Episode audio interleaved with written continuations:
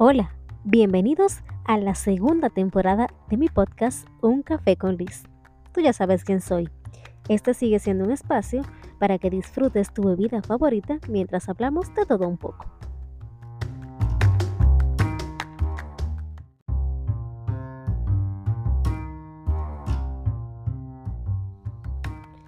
Este es un episodio para los que están peleados con la vida y entienden que los demás tienen la culpa de sus situaciones. Este episodio es para decirte que los demás no tienen la culpa. Sí, así como lo oyes. La gente a tu alrededor no tiene la culpa de que no hayas terminado la carrera, de que no seas millonario, de que no tengas el trabajo que deseas o incluso de que estés soltero o de que estés con alguien que no quieres. La responsabilidad de todo esto recae solamente en ti y en las decisiones que has tomado a lo largo de tu vida.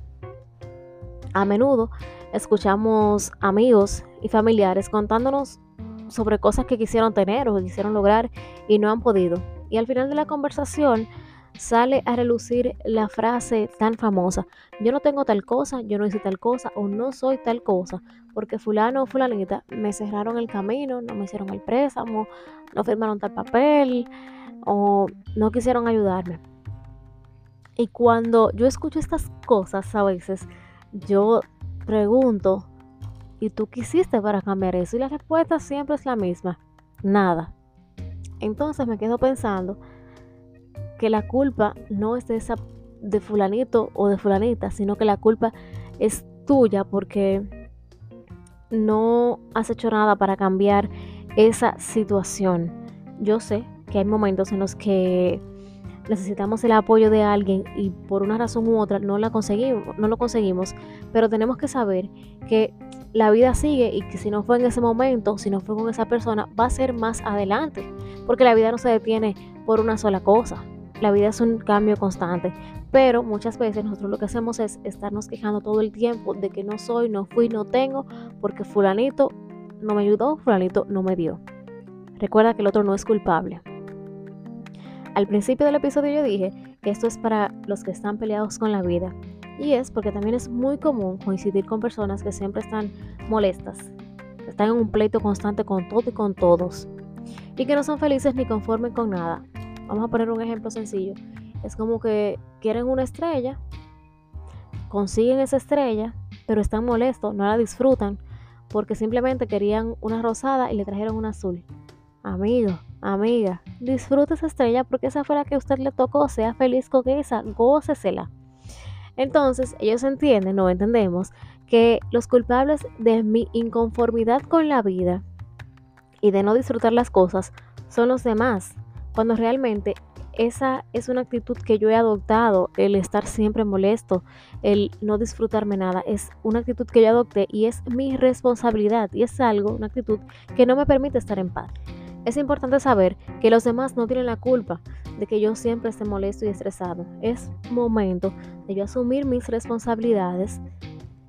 Y por si ustedes no lo saben, no asumir nuestras responsabilidades puede desencadenar serios conflictos interpersonales. Culpar siempre a los demás es un acto muy injusto y nos, nos impide aprender de nuestras experiencias y de nuestros errores. Culpar a los demás no nos va a dejar crecer como persona. Lo gracioso de todo esto es que nosotros culpamos al otro de cada cosa, cada cosa mala que nos pasa. Si es algo malo, siempre fue fulanito el culpable. Pero si es algo bueno que yo consigo, aunque haya tenido ayuda, apoyo de alguien, yo trato siempre de, de hacer creer o de dejar saber que yo lo conseguí por mis propios méritos ay, qué lindo, qué bonito. Y realmente esto es una posición muy malvada, podría decirse así. Porque la única persona, nosotros siempre estamos en actitud de víctima y decimos que la única persona que, que, le han hecho tanto, que le han hecho mucho daño es a mí. Pero tú sabes una cosa, que la única persona que te está haciendo daño a ti eres tú mismo. El daño no te lo está haciendo a los demás, te lo estás haciendo tú porque estás renunciando a tu poder personal y te conviertes en una víctima de situaciones que tal vez no, de situaciones y circunstancias que tú mismo has provocado y que has decidido no salir de ellas. Tenemos que dejar de culpar al otro y de pensar que siempre es a mí que hay que pedirme disculpas, que es conmigo con quien siempre hay que estar bien y que y yo mejor tengo que tratar de invertir ese tiempo y esa energía en averiguar y buscar ayuda para resolver esas cuestiones que nos mantienen en constante pleito con la vida y que siempre estamos mal encarados y que con nada somos felices. Reconoce tus errores, vamos a reconocer nuestros errores y vamos a asumir nuestras responsabilidades y vamos a descargar a los demás de esas culpas que solo nos pertenecen a nosotros.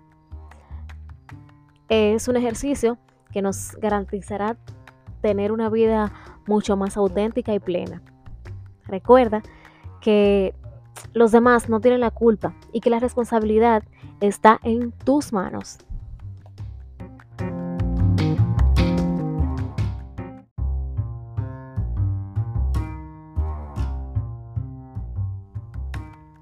Queridos oyentes, fin de esta novela. Será hasta el próximo episodio cuando tendremos otro café con Liz.